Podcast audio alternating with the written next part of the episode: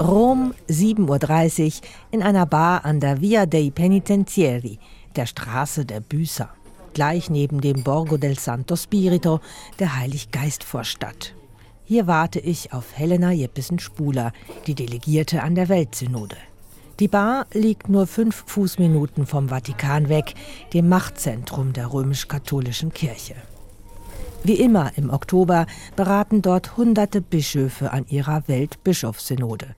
Das ist kein Parlament, sondern eine Beratungsversammlung. Entscheiden, etwa welche Reformen es geben könnte, das wird nachher der Papst allein, auch dieses Mal. Aber 2023 ist trotzdem alles anders. Es sind nämlich auch gut 100 Nichtbischöfe dabei, erstmals auch 54 Frauen. Frauen, die mitreden und mit abstimmen. Eine davon ist Helena Jebissen-Spuler. Ja, es ist wirklich unglaublich. In der Bar lernen wir uns erst einmal kennen. Etwas informell bei Café e Cornetto. Da reden wir freilich Mundart. Schweizer Katholikinnen und Katholiken setzen große Hoffnungen auf ihre Frau in Rom. Die mit 50erin lacht, geschmeichelt. das ist unsere Frau in Rom.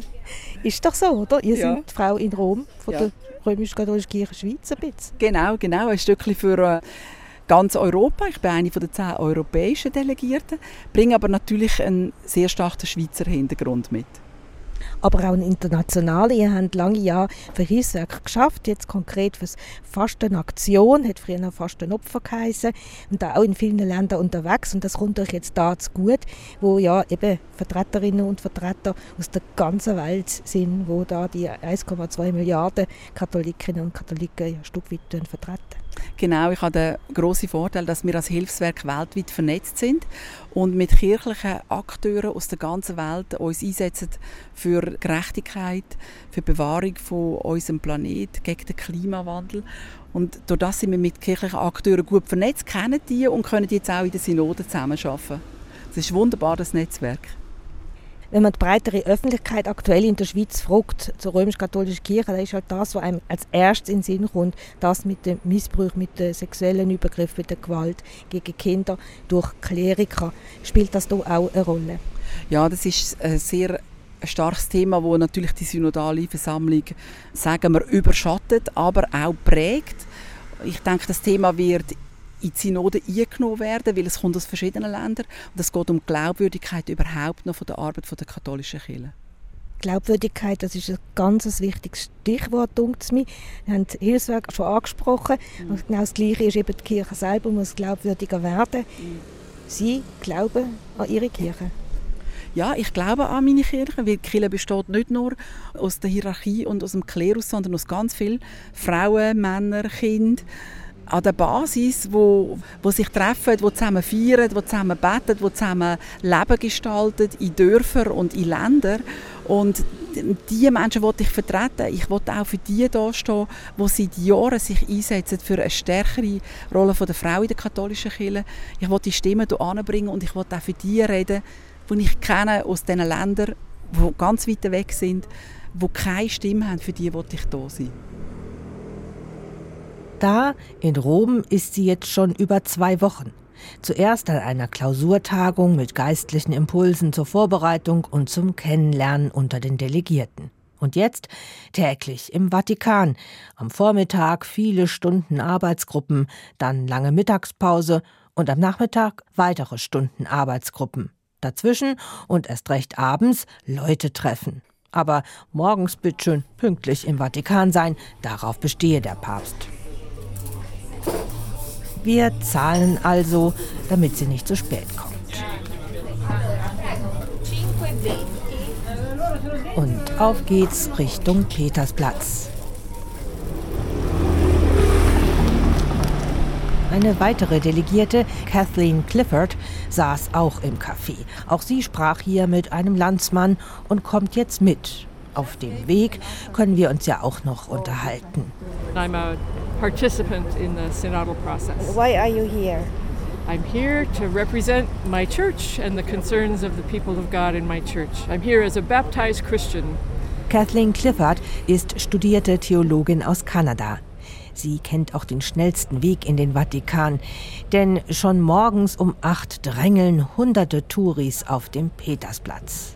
Diese Menschenschlangen wollen wir vermeiden und gehen links vorbei zum Seiteneingang des Vatikans. Instead of going through the piazza. Genau. Jeppesen ist schon ihr Leben lang in der römisch-katholischen Kirche aktiv. Als Katechetin, Seelsorgerin in der Jugendarbeit ihrer Kirche. Und seit 20 Jahren arbeitet sie im Hilfswerk Fastenaktion. Dadurch ist sie global vernetzt, kennt Kirchenmenschen auf den Philippinen ebenso wie in Südamerika. Sie besuchte auch die nationalen und europäischen Vorbereitungstagungen zur Synode, kennt sich aus. Darum hat sie die Kirche in der Schweiz nominiert.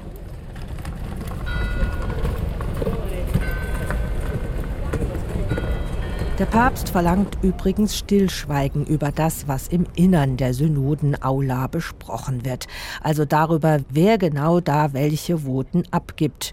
Der Papst will die angestrebte kollegiale Atmosphäre nicht durch Presserummel rein und raus gestört sehen. Helena Jeppesen hält sich ans päpstliche Geheimnis, wie das in Kirchensprache heißt. Sie erzählt nur, was vorher lief, was schon bekannt ist oder werden darf. Auf dem Weg zum Vatikan stoppen wir kurz. Ich will wissen, ob der versprochene Kulturwandel bereits zu spüren sei. Jetzt in der Synode gibt es wirklich auch einen Kulturwandel, weil wir im Dialog bleiben müssen untereinander und die Bischöfe müssen den Frauen zuhören und den verheirateten Männern, die auch in der Synode sind. Das ändert schon hier auch die Gesprächskultur, glaube ich, in der Aula. Ich war ja vorher nie dabei, aber ich spüre, dass die Bischöfe da sich umgewöhnen müssen. Und das tut der ganzen Versammlung gut. Die Frauen zum Beispiel, finde ich, sprechen konkreter. Und Frauen wollen pastorale Lösungen. Und das alleine schon gibt der Versammlung, glaube ich, eine spezielle Farbe. Das finde ich gut. Und die Menschen aus den unterschiedlichen Regionen der Welt bringen ihre Probleme ein. Ich glaube schon, dass das zu einem Wandel führt, wenn nicht nur der Klerus und die Bischöfe und Kardinäle und der Papst miteinander reden. Kritikerinnen könnten ja meinen, naja, jetzt haben die 54 äh, Frauen da berufen, die dürfen eh nichts entscheiden und selbst bei dem, was sie da beratschlagen können, sind noch dreimal überstimmt werden von den stimmberechtigten mhm. Männern her. Sie fühlen sich nicht äh, als Feigenblatt nach dem Motto, seht her, wir beteiligen die Frauen? Nein, ich fühle mich nicht irgendwie als Feigenblatt. Die unterschiedlichen Meinungen Positionen, die gehen ja auch nicht entlang der Linie jetzt Bischöfe leihen, sondern die gehen quer durch beide Gruppierungen. Falls es der Fall sein wird, dass Frauen hier sich überstimmt fühlen oder nicht gehört, denke ich, sind die Frauen stark genug, um das auch dann wirklich zu sagen. So wie Helena Jeppesen-Spuler. Sie scheint mir eine aufgestellte Person zu sein. Sie trägt eine pinke Sommerjacke mit gepunktetem Top drunter. In ihren sportlichen Sneakern läuft sie flott auf den Trottoirs Roms. Sie tappt auch nicht in die vielen Stolperfallen auf dem Fußweg. Ihr Bissen bewegt sich sicher in diesem für Frauen neuen Terrain. Und sie nutzt jede Minute für Networking, auch mit Kathleen. Yeah, yeah, I just invited some for lunch there. Okay. So the sister from Iraq will come. Uh, what would you like? You can also come. Oh, that would be nice. Wir sind nun vor dem Zaun des Vatikan angelangt. Ein Schweizer Gardist in voller Pluderhosenpracht bewacht freundlich den Seiteneingang. Doch bevor Helena Jeppesen in den Vatikan zur Morgenandacht verschwinden muss, frage ich sie noch, welche Stimmung sie da erwartet an der Weltsynode. Die Stimmung ist gut. Beim Start auf dem Petersplatz aus der ganzen Welt Frauen und Männer. Es war wirklich wunderbar, so etwas wie Aufbruch, Aufbruchsstimmung. Es war ja schon ein bewegendes, aber auch ein bisschen ein skurriles Bild. Also so viele Männer mit Bischofsmützen und Ornat und so weiter und dann auch viele ältere Herren. Das wird man sagen dürfen. Ja, wir, ich vermisse die jungen Menschen hier schon. Es gibt einige wenige in der Synodenaula, die Teilnehmende sind. Aber sie sind natürlich wenige. Wir versuchen deshalb die Stimmen der jungen Menschen besonders auch zu bedenken bei allen Themen. Und es gibt auch die katholischen Jugendverbände, jetzt zum Beispiel aus den deutschsprachigen Regionen, die in Rom sind. Und wir werden uns auch außerhalb mit ihnen treffen, um noch einmal gut auf sie zu hören. Das werde ich auch noch machen.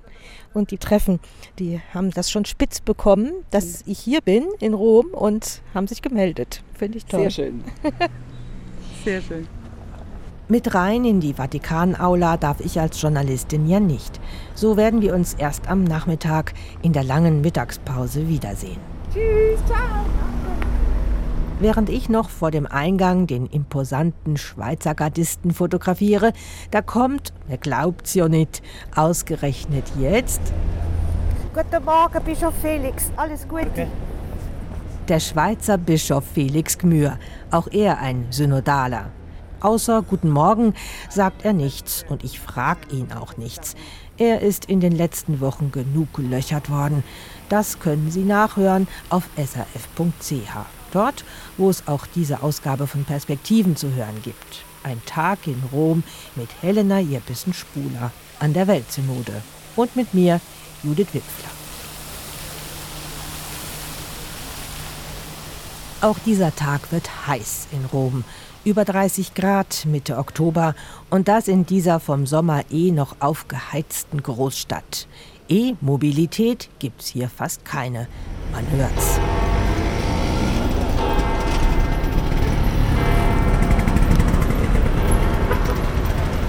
Durch diese Stadt muss ich jetzt durch nach Trastevere. Dort ist gestern Abend eine Jugendgruppe angekommen. Es sind 25 junge Erwachsene aus Deutschland, Österreich und der Schweiz. In der Casa San Giuseppe formulieren die jungen Leute gerade Fragen. Fragen, die sie nachher ihren Bischöfen stellen wollen und Helena Jeppesen-Spuler. Ich darf mich mit an einen der Tische setzen und will vor allem zuhören. Hören, was die Anfang 20-Jährigen hier bewegt, mit welcher Hoffnung sie überhaupt nach Rom gekommen sind. Also mit den Bischöfen aus dem deutschsprachigen Raum werden wir morgen treffen und ich glaube, das ist eine mega gute Möglichkeit, dass wir auch immerhin eine Stimme haben. Was dann daraus passiert, was sie mitnehmen, das können wir natürlich nicht beurteilen. Vielleicht haben wir jetzt nicht diese große Auswirkung, aber mir ist alleine schon der Punkt wichtig, dass ich das Gefühl haben will, als Vertreter der österreichischen Jugend, das spreche ich jetzt und da komme ich mit Leuten, die dort sitzen und die dort dann am Ende auch abstimmen und darüber entscheiden können, was da passiert, dass ich auch denen Meinung von jungen Menschen mitgeben kann, auch wenn sie es in ihrer Diözese oft einfach nicht hören wollen. Aber jetzt, weil junge Menschen sind wichtig für die Zukunft der Kirche. Ja. Ich bin einfach generell einfach enttäuscht gewesen, so und erfahren haben, dass wir gar nicht in der Synode dabei sind, weil ich hätte einfach erwartet, dass mindestens ein paar junge Menschen dort drinnen sind und irgendwie sich melden oder irgendwas, aber es gibt zwei junge Menschen, habe ich gehört, also verschwindet kleine Zahlen unter den Hunderten von Leuten, die es dort ja hat. Was ist euch denn wichtig an der römisch-katholischen Kirche, an eurer Kirche?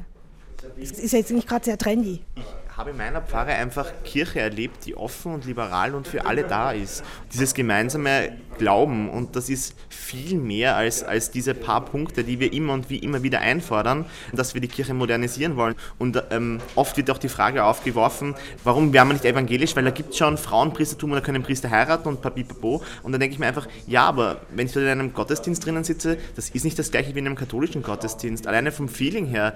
Also ich würde das auch sagen, die katholische Kirche gibt mir gewisse Sachen, die ich in anderen Kirchen vielleicht nicht finde und ich habe mich aktiv dafür entschieden, in der katholischen Kirche Kirche zu bleiben und zu zeigen, dass es auch anders geht. Ich fühle mich auch irgendwie daheim und aufgehoben dort, auch weil ich es einfach schon immer so kennt habe. Und darum liebt mir auch die katholische Kirche irgendwie am Herzen. Klar gibt es vieles, wo mich vielleicht auch verletzt, wo mich stört, dran. Und wenn ich irgendetwas dazu beitragen kann, um das zu verändern, dann, dann mache ich das. Ob mein Beitrag etwas nützt, weiß ich nicht. Und ohne euch gibt es ja keine Kirche mehr, bald. Ja, das ist, ja, das können wir anders sagen. Das passt gut. Du studierst sogar ja. Theologie? Jawohl, genau, ja. Warum, warum studiert ein junger Mann Theologie? Ich bin halt in der Kirche aufgewachsen und das hat mich interessiert, der Glaube, die grossen Fragen vom Leben.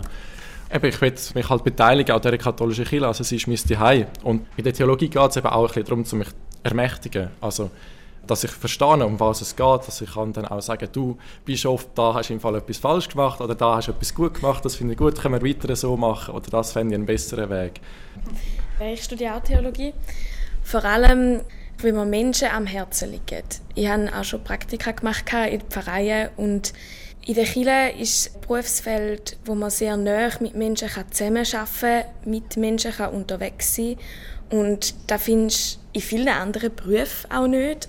Kirche ist wie ein gemeinschaftliches Unterwegssein für mich. Ihr strahlt alle so, sind alle so engagiert, trotz allem.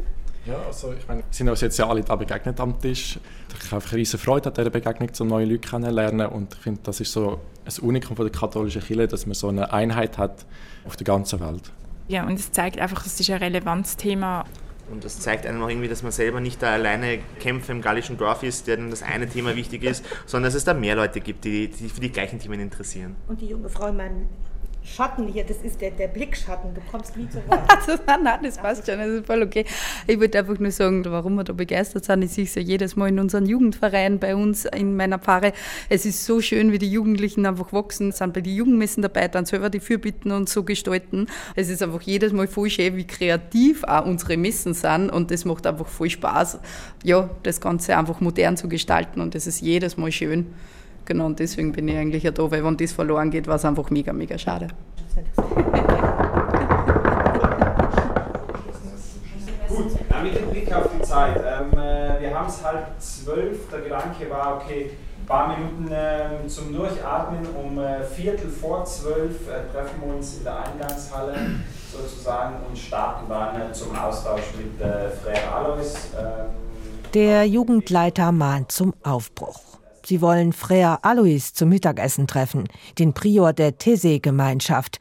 Das wär's jetzt noch gewesen für mich als Journalistin, den prominenten Frère Alois aufzunehmen. Aber die Info kommt für mich leider zu spät.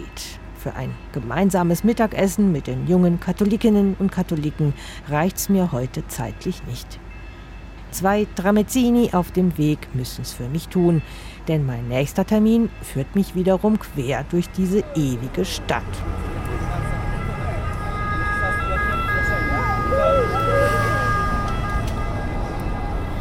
Für den frühen Nachmittag nämlich planen römisch-katholische Frauen eine Protestaktion. Oben auf den Valle Aurelia, den Aurelia-Hügeln. Da will ich dabei sein, auch weil Netzwerkerin Helena Jeppesen dazukommen will. Von 1 bis 4 macht die Weltsynode im Vatikan nämlich Mittagspause. Wobei eine echte Pause ist das wohl für die wenigsten Delegierten. Jetzt stehen Termine extramuros außerhalb der Vatikanmauern an. Sei das beim Essen, in Hinterzimmern oder beim Treffen mit Gruppen wie diesen. Auch ich treffe alte Bekannte am Anlass der katholischen Schweizer Frauen. Hoi.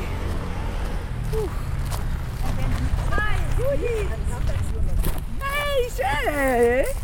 Wie wäre jetzt machen wir das jetzt? Es dauerte ein bisschen, bis ich den Aktionsort fand. Eingeladen hatten katholische Frauenverbände und die Schweizer Allianz gleichwürdig.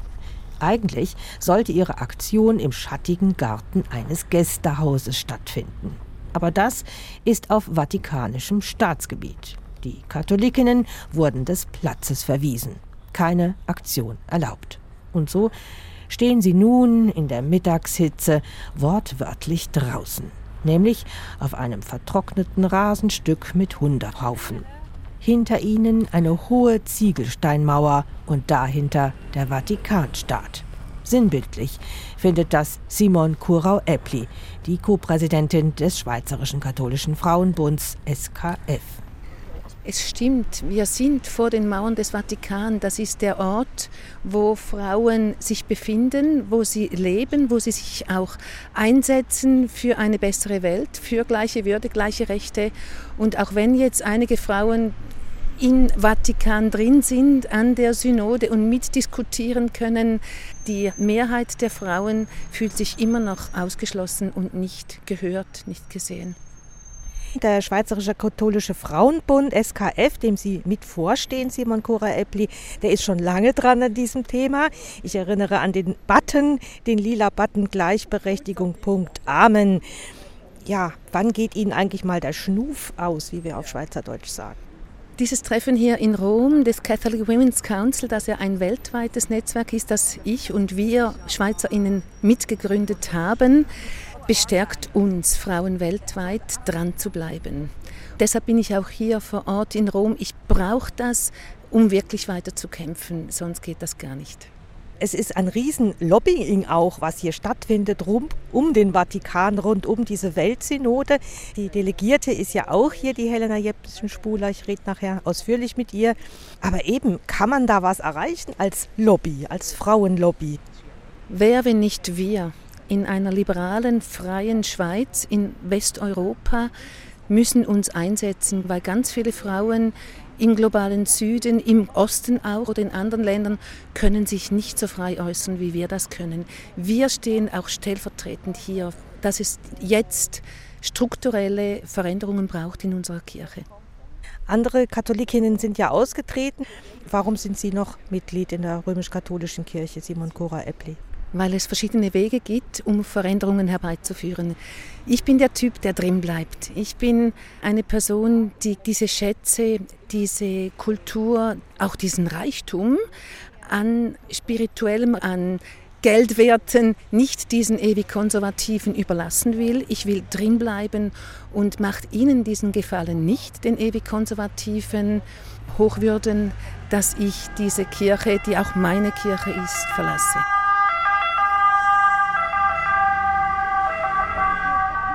Das ist der Sound von Rom. Den wollten wir. Es sollte eine Reportage werden. Es ist wunderbar. ja, jetzt schauen wir mal auf Ihre Aktion. Sie haben da Schuhe aufgebaut und da stehen Namen dran. Können Sie ganz kurz erklären, was das für eine Aktion ist?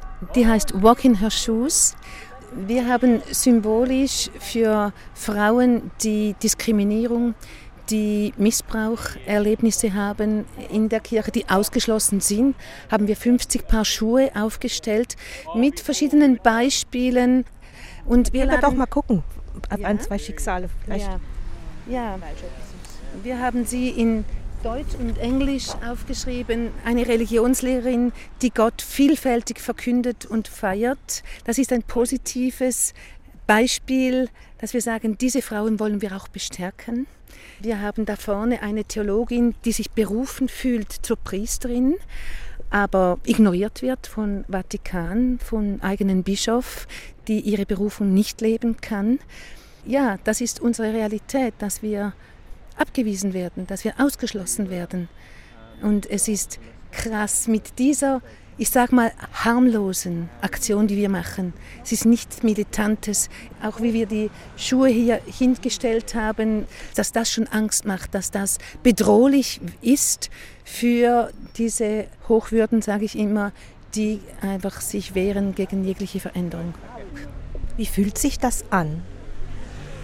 So wie es sich anfühlt, nicht gehört zu werden, nicht ernst genommen zu werden. Es ist auch ein, ein Missbrauch an Macht. Es ist Machtmissbrauch für mich, weil ich bin ja Teil dieser Kirche. Inzwischen ist auch die synodale Helena Jeppesen-Spuler frei zum Gespräch. Wir suchen eine Sitzbank im Schatten der Vatikanmauer. Jetzt müssen Sie hier vor die Mauer, ja. auf einer Wiese. Ja aussagekräftig. Wahnsinn! Im Gespräch auf der Bank will ich nun mehr vom Zweck der Synode selber wissen. Dieser jahrelange synodale Prozess, den Papst Franziskus angestoßen hat. Erst national mit Kirchenvolksbefragungen, dann kontinental mit Vorkongressen, jetzt global an der Weltsynode. Ein Prozess für mehr Partizipation der Basis an kirchlichen Entscheidungen. Wir brauchen wirklich dringend einige Resultate. Also wir müssen zum Beispiel das Go-Signal bekommen, dass in der Frage der Rolle der Frau weitergedacht wird oder dass wir zum Beispiel prüfen müssen, welche Entscheidungen in der katholischen Kirche auf welcher Ebene getroffen werden können. Es müssen ja nicht alle Entscheide in Rom gefällt werden. Eine synodale Kirche kann durchaus möglich machen, dass Entscheidungen auf verschiedenen Ebenen gefällt werden, zum Beispiel auf der Ebene einer Bischofskonferenz. Und die Frage der Rolle der Frau könnte auch da angesiedelt werden. Nur dafür für diese Entscheidungen, Kompetenzen, zum Beispiel auf der Ebene einer äh, lokalen Kirche, muss die Synode die Weichen stellen. Also die Anliegen des Schweizer Berichtes waren ja eine gesunde Dezentralisierung der katholischen Kirche, die Stärkung der Rolle der Frauen, das heißt der Zugang der Frauen zu allen Ämtern, steht im Schweizer Bericht, und die radikale Inklusion aller Menschen in der katholischen Kirche. Und mit radikaler Inklusion sind eben auch gleichgeschlechtlich Liebende gemeint. Ja, ich denke, in dieser Frage haben wir ganz unterschiedliche Meinungen in der Weltkirche. Ich denke, dass es da auch pastoral vor Ort lokale Lösungen braucht, weil wir nicht in der universalen Kirche das genau gleich entscheiden werden. Es scheint mir unmöglich. Das Problem ist ja immer dann, universale Kirche, römisch-katholische Weltkirche, dass man ja zum Beispiel eine Priesterweihe oder ein Sakrament überall auf der Welt anerkennen können soll. Und wenn jetzt jemand in der Schweiz, der offen homosexuell lebt und liebt, zum Beispiel zum Priester geweiht werden dürfte, dann wäre das ja ein Problem jetzt vielleicht in Uganda. Ja, das wäre ein riesiges Problem. Das müssen wir jetzt genau überlegen, so dass es für alle stimmt, auch für die Schweiz, für Deutschland. Wir müssen Lösungen finden, die für uns auch stimmen. Aber diese Lösung stimmt dann vielleicht nicht für Uganda. Ja, das kann sein. Mal sehen, jetzt schon während der Versammlung, aber auch zwischen den zwei Versammlungen. 23 und 24. Es gibt ja zwei synodale Versammlungen. Genau, um 24 soll dann auch dieser ganze sogenannte synodale Prozess zu einem Abschluss kommen, den mhm. Papst Franziskus ausgerufen hat. Sie sind jetzt hier, Helena Jeppesen-Spuler. Sie glauben daran, dass das klappt. Ich glaube, dass es klappen kann. Wir haben eine große Diversität. Wir haben so viele Facetten in der katholischen Kirche und wir dürfen die ruhig auch zelebrieren und stehen lassen. Das darf sein. Das macht die, der Reichtum der katholischen Kirche auch aus. Wir sind eine Einheit, wir sind eine katholische Kirche, aber wir dürfen durchaus unterschiedliche Gesichter haben in dieser Kirche. Helena Irbesen-Spuler, wenn Sie Papst wären oder Päpstin, was würden Sie als erstes ändern? Ich würde die synodale Versammlung noch mehr öffnen für Nicht-Bischöfe und sie wirklich als Beratungsgremium, das zusammen mit dem Papst entscheidet. Diese Änderung würde ich als erstes machen. Also dann würden Sie gerade mal auf Ihre Macht als Päpstin verzichten und das gerade in das Plenum geben. Genau. Und ich bin gespannt, wie Papst Franziskus jetzt mit dem umgeht. Er sagt ja, beraten und entscheiden gehören ein Stück weit zusammen. Jetzt ist er natürlich damit selber auch herausgefordert. Aber Sie erwarten schon, dass was geht. Ja, ich erwarte, dass etwas geht dass wir die, die Kirche vorwärts bringen, näher zu den Menschen, näher zu den Nöten heute, so dass wir wirklich glaubwürdig uns engagieren können in den großen Fragen dieser Welt. Die Katholikinnen rundherum zollen Beifall. Es sind Katholikinnen aus der Schweiz, Amerika, Südafrika, Indien, Deutschland und Spanierinnen werden noch erwartet. Sie alle bleiben zwar mehrheitlich draußen, vor den hohen Mauern des Vatikans, aber sie haben mit ihrer Frau in Rom ja eben eine, die rein darf ins Machtzentrum. Und Bischof Felix Gmür sagen sie, der sei jetzt auch auf ihrer Seite. Nun, wir werden sehen. Dieser synodale Prozess fordert viel Geduld. Geduld, die viele nicht mehr haben mit der römisch-katholischen Kirche. Auch diese Weltsynode im Oktober 2023 ist nur ein erster Schritt zu einer neuen Gesprächskultur. Noch keine Machtteilung. Es ist 3 Uhr durch. Helena Jeppesen muss aufbrechen, zurück zur Nachmittagssitzung der Weltsynode. Sie packt ihr Laptop, setzt die Sonnenbrille auf und sieht, anders als ich, immer noch frisch aus. Abends ist sie auch noch verabredet mit Bischof Felix und anderen. Networking ist hier alles. Der Abschied von den Frauen ist optimistisch und herzlich. Hey, tschüss! Tschüss, nicht? hey, ciao, mach's gut. Ciao, ciao. Ciao, Helena. Ade auch von mir, zurück auf Rom. Mein Name ist Judith Wipfler. Meine Kolleginnen und mich von der SRF Religionsredaktion beschäftigt aktuell sehr, was in und mit der römisch-katholischen Kirche gerade passiert. So viele Menschen sind ausgetreten oder überlegen es. Aber ist das eine Lösung? Das fragt der nächste Podcast Kontext. Und im neuen Videoformat Fromme Törtchen lernen Sie eine kennen, die lesbisch, feministisch und katholisch ist. Mentari Baumann. Sie backt für ihre Kirche fromme Törtchen und erzählt vor der Kamera, warum sie römisch-katholisch ist und bleibt. Alle diese Beiträge servieren wir auch online. Perspektiven, Kontext und die frommen Törtchen. Auf srf.ch und der SRF Play App. Das war ein Podcast von SRF.